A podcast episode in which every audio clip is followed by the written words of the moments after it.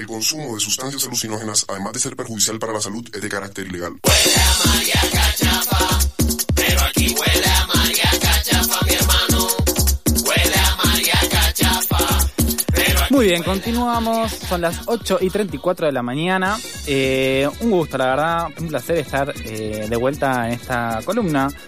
Estuve, estuve el día de la presentación, hace ya tres semanas, si no me equivoco. Y la verdad que no recibí más que halagos eh, en estos últimos días de parte de estas chicas porque mm, a todo el mundo le gustó, la verdad, la columna. Eh, estoy muy contento de que hayan eh, entrado al mundo de la tribu. Estoy hablando de Lorena y de Diana, eh, de las chicas de Canatest. No me acuerdo bien si la columna al final se llama... Test- No me acuerdo bien cómo se llama la columna en realidad. A ver, chicas.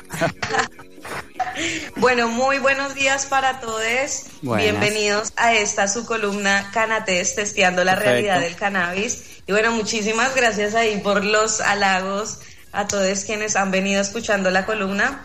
Y bueno, a ustedes, por supuesto, por invitarnos siempre. sí, la verdad que... ¿Cómo están? Muy bien. Hola, buenas.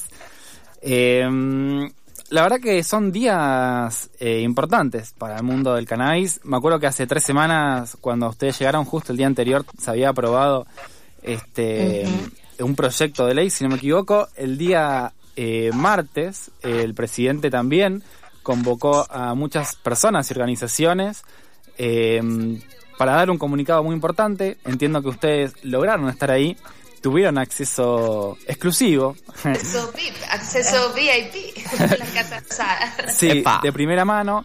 Y bueno, entiendo que hoy nos van a contar un poquito qué fue lo que se habló, qué quiere decir todo esto, a qué apunta, en qué nos va a beneficiar.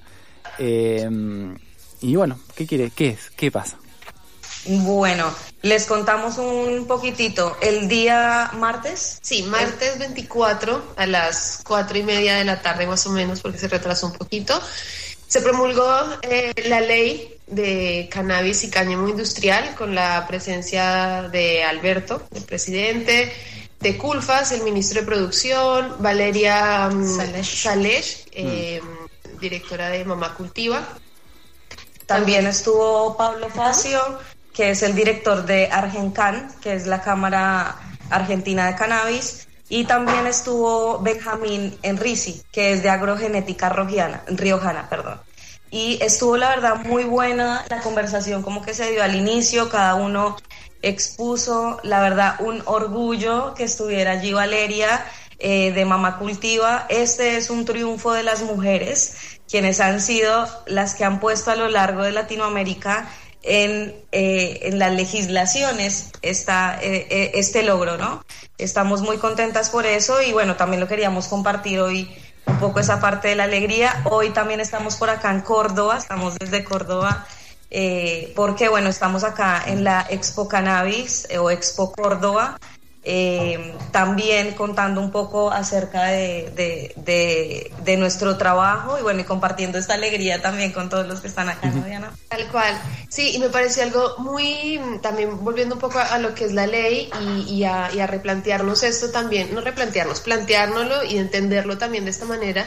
Una de las palabras que decía Valeria que, que estaba buenísimo, siempre ella como diciendo, bueno, la ley está, pero falta regularla. Claro. Entonces, al faltar regulación, esto es el kilómetro cero. Ella lo plantea así, me parece algo, me parece una forma de plantearlo muy lindo porque es el kilómetro cero, el punto de partida para que de ahora en adelante empiece a regularse y hay que estar muy atentos a todas las regulaciones que se dan, porque si bien se establecen ciertos lineamientos eh, en, la, en- en la ley que, que ahora ya tiene un número, que es la 27669, ¿Cómo no hay un 420 ahí? ¿Cómo no lo metieron de algún lugar? 27420, pero no, no salió. Había que hacerlo un poquito antes. un par de veces antes. dormimos, dormimos, dormimos. Eh, y qué bueno que, que esté Valeria de Mamá Cultiva. Es, es como interesante pensar esta asociación entre organizaciones y el Estado, porque eh, justamente es esto que decíamos hace unas semanas, como que no es eh, lo ideal que el Estado imponga sin tener en cuenta eh, a las organizaciones o lo que vienen trabajando, todo el trayecto de, de justamente personas eh, como Valeria, que hace un montón de tiempo que están en tema, como ustedes también justamente. que están trabajando con esto eh, y que justamente imponer desde el Estado, desde arriba, algo que no se sabe si va a funcionar y sin ningún tipo de percepción de, de lo que es el campo más popular, ponele, eh, no, no, no suele salir bien. Está buenísimo que tengan este acercamiento eh, que sea inverso, que sea desde abajo hacia arriba. Sí, y también eh, me parecía interesante que ustedes comentaban que por algo es un logro de mujeres también, ¿no? Con destacando la figura de Valeria Sales, si quieren profundizar un poco sobre eso, también el por qué es un logro de mujeres y por qué también intervienen a la hora de cultivar y, por ejemplo, tener nombres como Mamá Cultiva, ¿no? Ujú. Sí, no, y aparte de eso también estuvo lindo. De hecho, el acto fue en el Salón de las Mujeres y eso dice también un montón y son detallitos que, que se tienen en cuenta.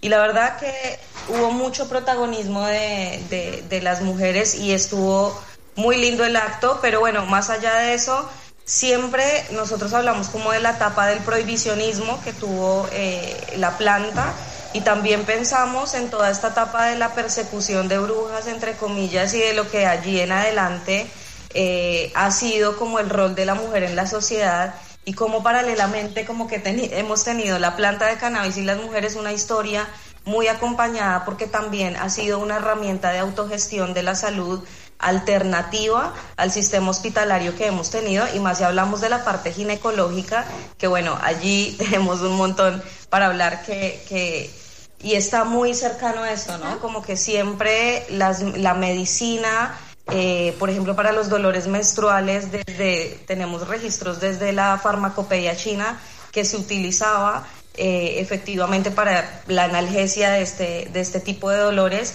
Y de hecho, eh, la vez pasada estamos leyendo que había un, se hizo una investigación donde se encontraron eh, restos arqueológicos eh, de, de cannabis que se utilizaba probablemente como medicina durante los partos.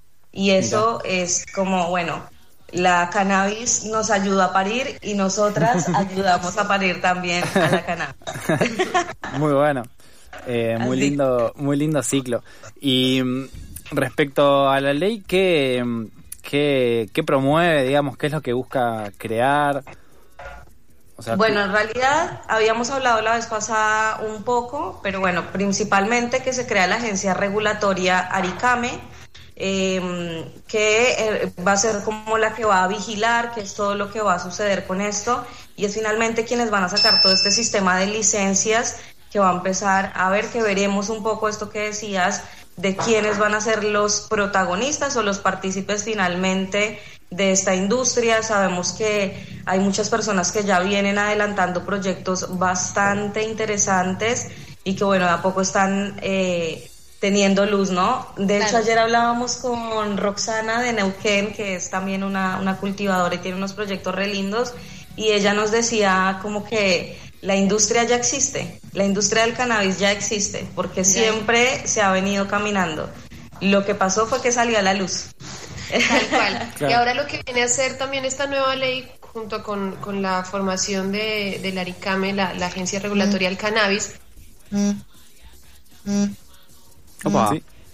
Ay, ¿qué pasó? perdón. hay alguien que nos Problemas técnicos. Alguien nos está interviniendo. Alguien nos interviene, alguien nos interviene. Hay- Este, sí. Es como un una vibración que te lleva ahí, te da ansiedad de esas que te dicen, se viene, se viene. Este, bueno, nada, pero la verdad que está muy buena esta ley. Eh, por un lado, existen en el mundo ya varios países, para sumar un poquito a la que venían diciendo las chicas, Mm. que ya tienen, ya son 50 países que tienen un tipo de legislación de uso medi- medicinal o de uso industrial, como por ejemplo Israel, Canadá y Estados Unidos, que son líderes a nivel mundial. Y está buenísimo esto, la verdad que sumarnos a, a esta este conjunto de países, ahí paró. Para la ansiedad. Ah. Ahí nos están escuchando igual. Sí, las escuchamos. Ya no tenemos ese ritmo constante en... Muy, muy raro, perdón, perdón. No, no pasa nada. Pero aparte el teléfono estaba como si nada. Los aliens vienen, están bajando, están bajando. Estamos acá muy cerca del Uritorco y bueno, pa- Ah, sí, claramente, no, están ahí. Claro, va por ahí. Mandan mensajes rítmicos como, ay, ¿cómo, ¿en qué película era? En, Sintieron el olor y están viniendo. Es por acá. Huele a María Cachafa y vinieron. Eran aliens los que cantaban en la Pero cortina. bueno, no, nada. Estábamos diciendo que la nueva ley va, va a regular y establece diferentes entidades como el ARICAME que va a regular todo lo que tiene que ver con las licencias, los permisos para distribución y comercialización. Crea también eh, el, el Consejo Federal. Es un Sí. Consejo Federal de Industria del Cannabis Medicinal y Cáñamo Industrial que va a estar conformada por un representante de la nación y un representante por cada provincia y la ci- ciudad autónoma de Buenos Aires. Y bueno, y allí lo que se va a empezar a regular es esto, la importación, que es lo que vamos a importar. En esta etapa seguramente lo que más se va a empezar a importar son semillas y vamos también a ver cómo el INASE empieza a regular la importación. Recordemos que ya se puede eh, registrar germoplasma argentino, es decir, semillas argentinas. La verdad, quienes tengan cruzas propias o tengan genéticas que ya han venido trabajando, está bueno que puedan empezar a acercarse a hacer este tipo de, de registros. Y bueno, y además de esto van a hacer como una vigilancia sobre los cultivos que van a empezar a ver, eh, la producción industrial en sí, la fabricación, la comercialización. Y volviendo un poco a ese día, hubo una frase muy linda que dijo Alberto, eh, o bueno, interesante, que esta ley es el triunfo eh, contra la hipocresía de la sociedad argentina. Y que hubieron va- varias instancias donde como que él vivió esto, por ejemplo, eh, con la ley del divorcio, primero que decían que las familias como que se iban a diluir, Claro. después con el matrimonio igualitario, eh, después con esta, eh, con la ley del, del aborto, también con ahora esta ley, como que vamos siempre un, eh, ahondando un pasito Claro. más hacia los derechos y eso es algo que también nos enamora de la Argentina. ¿no? Tal cual. Claro, como es, es básicamente quitémonos la careta y, y vamos para adelante con esta ley de, de algo que ahora recién dijimos, de una industria que ya existe, Claro. que está en la clandestinidad, démosle un marco legal y además aprovechemos todos los beneficios que tiene la planta para ofrecernos, tanto desde la parte salud como toda la, la, la, la parte económica que le puede ayudar al país, sobre todo en este momento en que estamos buscando como la forma de, de- de encontrar alguna industria que logre ayudarnos a estabilizar la, la economía un poquito. Claro, o sea, además me imagino que crea un montón de puestos de trabajo, de eh, ingresos por exportaciones, eh, desarrollar, eh, sea, desarrollo productivo, o sea, hay un, un montón de, Renovación de la tierra. claro, un montón de cosas que vienen de la mano de, de la ley que no solamente es eh, garantizar un mayor acceso a la salud, que es, claramente igual es vital, es genial, pero también viene de la mano un progreso económico que está, o sea, que nos viene súper bien, la verdad. Sí, Culpas, Culpas decía que por cada hectárea de, de cannabis sembrado se iba a lograr te- generar alrededor de 30 puestos de trabajo y que era de la parte agro el cultivo que más proyectaba eh, la, la generación de puestos de trabajo. Eso Genial. también está lo que, lo que decías ahora. Sí, y está buenísima la ley porque hay algo que también me parece bastante interesante y es esta perspectiva hacia lo cooperativo, ¿no? Hacia que Claro. las personas que están trabajando con cannabis empiecen a asociarse a través del cooperativismo y que podamos eh, realmente em- empezar a hacer como más oficiales esos proyectos que por ahí algunas personas ya tienen. Fue una semana bastante movida res- respecto a la legislación, nos quedan 180 días de acá en adelante para eh, tener una normativa más clara y bueno, y saber realmente cuáles son como las reglas del juego finalmente a las que vamos a entrar, ¿no? ¿Y Eh, se dijo algo acerca también, por ejemplo, de la producción de textiles o, o- otras cosas que vengan de la mano del cáñamo o no? Nada que ver. Sí, sí, justamente eh, la parte de cáñamo industrial se metió para que se pudiera empezar a trabajar. Recordemos que el cáñamo en Argentina estaba prohibido porque Videla había firmado un decreto donde se prohibía. Antiguamente teníamos una cañamera muy importante que era la de Jauregui. eh, y bueno, esta cañamera se, se cerró y desde ese entonces, desde la dictadura, que no se podía trabajar con cáñamo. Bueno, a partir de esto vamos a empezar a cultivar cáñamo, vamos a poder empezar a cultivar cáñamo y a trabajar todos sus derivados, como por ejemplo los bioplásticos. Bueno, acá en, en Córdoba, en, el, en la expo, hay un chico que hace lentes de cáñamo, que hacen también, además, parte de Proyecto Cáñamo, Claro. que es una, un colectivo bastante interesante que justamente se han metido mucho en esta parte de, de a trabajar la legislación y a ver qué era lo que necesitábamos muy de la mano de, de también de Valeria, ¿no? Claro. Eh, y bueno, justamente hablando de Proyecto Cáñamo, Vamos también a hablar y también un poco de, de, de esto de que vamos a seguir hablando de actualidad y de cosas que van ocurriendo. Esta semana también, el eh, miércoles, se inauguró el primer museo de cáñamo Mira. en el país. Y eh, nada, está, ya lo podemos eh, ir a visitar a partir de, del próximo mes. Podemos ir a visitarlo, está en Capital, está en Uriarte al 5600.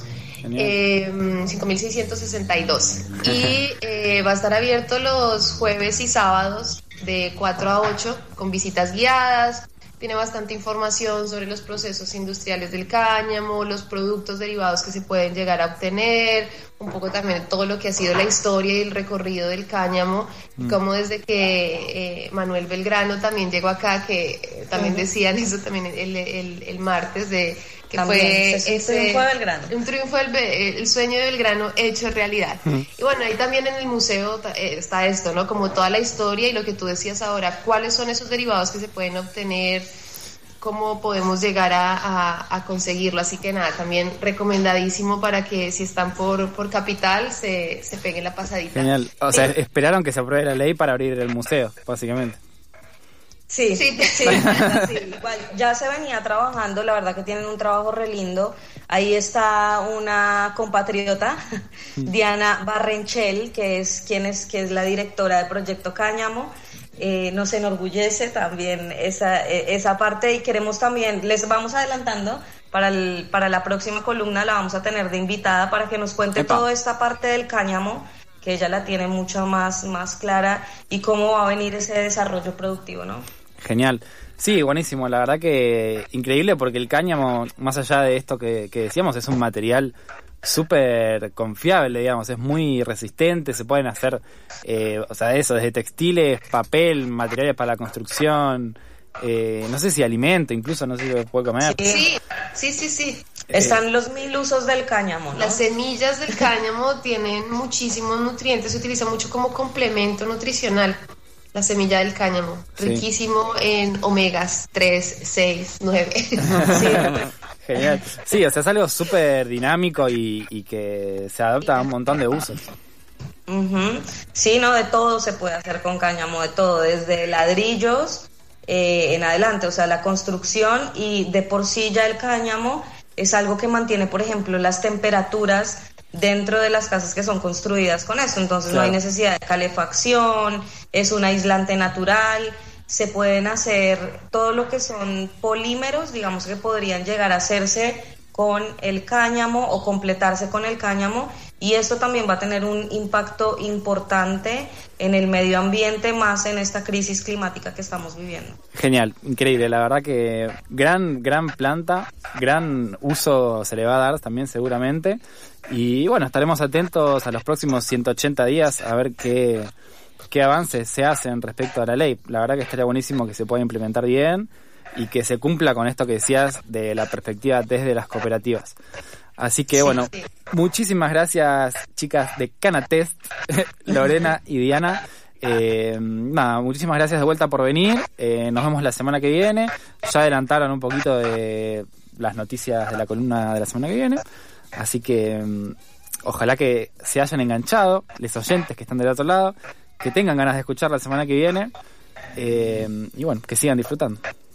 Bueno, muchísimas gracias y les esperamos el próximo viernes. Gracias a todos, buen fin de semana y buena semana también.